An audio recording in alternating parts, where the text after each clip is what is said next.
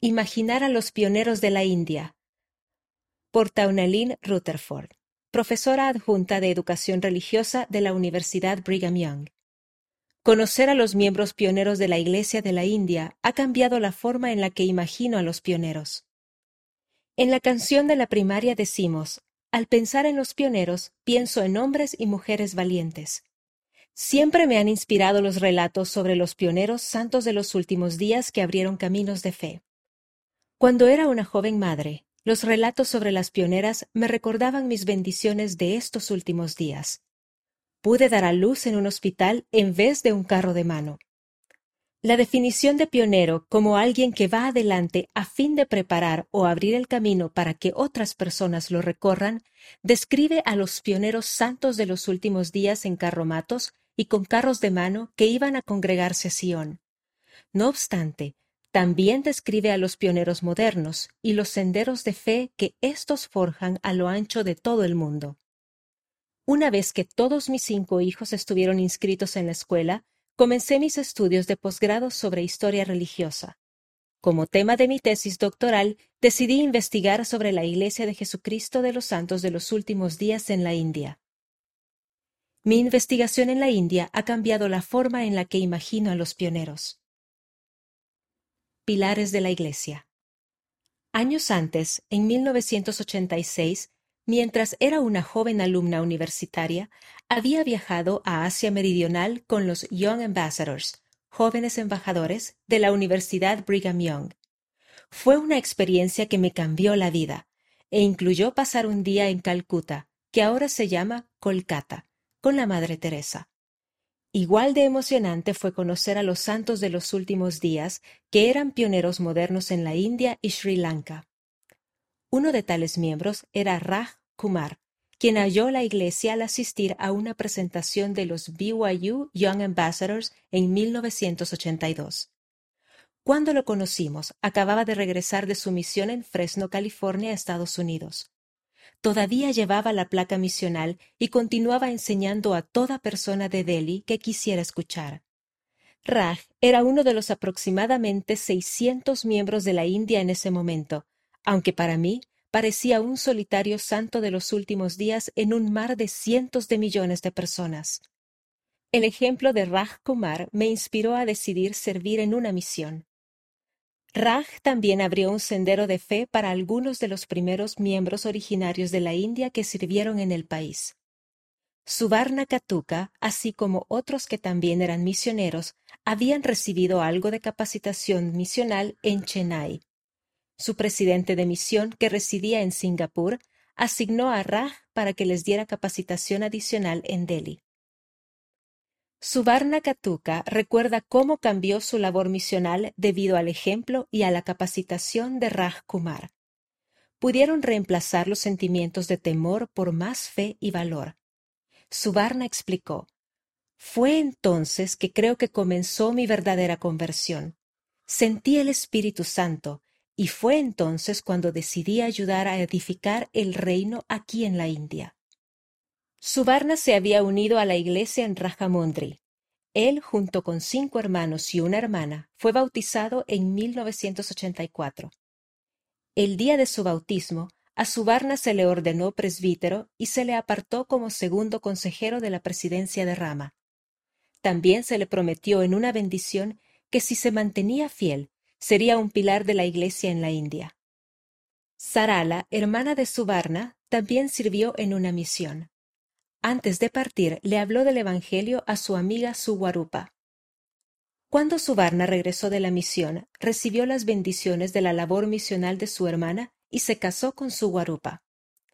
Aquella pequeña rama de Rajamundri ahora se ha convertido en una estaca. Muchos exmisioneros de Rajamundri han llegado a ser líderes en la iglesia a lo largo de toda la India. Yo conocí a los hijos de Subarna y Suwarupa Katuka mientras dictaba clases en BYU en 2014. Josh Katuka acababa de terminar de servir en una misión en Bangalore, India, y su hermana Timna acababa de recibir su llamamiento a la misma misión. Cuando pregunté a Timna y a Josh si conocían a Raj Kumar, dijeron, sí, es nuestro tío. Raj Kumar se había casado con Sarala. Agradezco a la familia Katuka por presentarme a varios otros pioneros mientras me ayudaban a viajar por la India. Para muchos de ellos, su sendero pionero se origina en el amor y el ejemplo de la familia Katuka. En cierto momento, Subarna y Swarupa tuvieron la oportunidad de emigrar a Canadá. Sin embargo, la rechazaron, ya que sintieron que el Señor necesitaba que permanecieran en la India y edificaran el reino de Dios allí. Su servicio dedicado los ha hecho verdaderos pilares de la Iglesia. Los miembros pioneros de Bengaluru e Hyderabad. Durante la segunda mitad del siglo XX, la Iglesia se ha establecido en diversas ciudades de la India a través de los miembros pioneros. Cada relato atestigua la forma en la que el Señor ha conducido a las personas al Evangelio restaurado. Michael Anthony, un miembro pionero de Bangalore, que ahora se llama Bengaluru, entabló relación con un miembro de la Iglesia de una manera milagrosa en 1970. Cuando Delwyn Pond, que era obispo en Utah, acudió a un quiropráctico por un dolor de espalda, vio un artículo en una revista en el consultorio de este sobre una organización sin fines de lucro que patrocinaba alumnos en la India, y sintió la fuerte impresión de apoyar a uno de dichos alumnos. Aquello condujo a mantener correspondencia de forma anónima durante diez años, lo que culminó cuando la familia Pond se comunicó con Michael y compartió el Evangelio con él. Michael fue bautizado en 1981 y sirvió en una misión en Salt Lake City en 1982. Regresó a casa de modo anticipado porque su madre estaba gravemente enferma, así que sirvió los últimos tres meses de su misión en Bangalore, donde enseñó a varios de sus amigos y a otras personas que llegaron a ser miembros de la primera rama del lugar. Ahora hay planes en marcha para construir un templo en Bengaluru. Elsie y Edwin Dharmaraju se unieron a la iglesia en Samoa y el presidente Spencer W. Kimball los llamó a regresar a casa en Hyderabad como misioneros para con su familia. En 1978, 22 de los miembros de la familia de Elsie y Edwin fueron bautizados, y a partir de allí se organizó la primera estaca del país en Hyderabad en 2012. Hoy en día, los miembros de la estaca Hyderabad se consideran a sí mismos como pioneros de los últimos días. Sus celebraciones de estaca del Día de los Pioneros han conmemorado tanto el viaje de los primeros pioneros como las travesías de los pioneros modernos. Dichas celebraciones han incluido bailes de cuadrillas, caminatas conmemorativas e incluso paseos en carros de mano. En la celebración del Día de los Pioneros de 2014, colocaron bloques de hielo en fila detrás de la iglesia e invitaron a los miembros a quitarse los zapatos y caminar sobre el hielo, e imaginar cómo los primeros pioneros cruzaron los ríos congelados. Al concluir la celebración, se instó a los miembros de la estaca y de Rabad a recordar el espíritu de los primeros pioneros y que todos ellos son pioneros para su familia.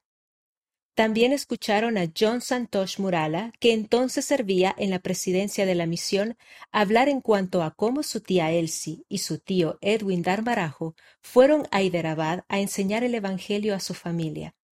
John fue el menor de los veintidós miembros pioneros que se bautizaron en 1978. Cuando visité Hyderabad en 2014, John Murala me narró su historia y gran parte de la historia de la Iglesia que ha estado recabando diligentemente.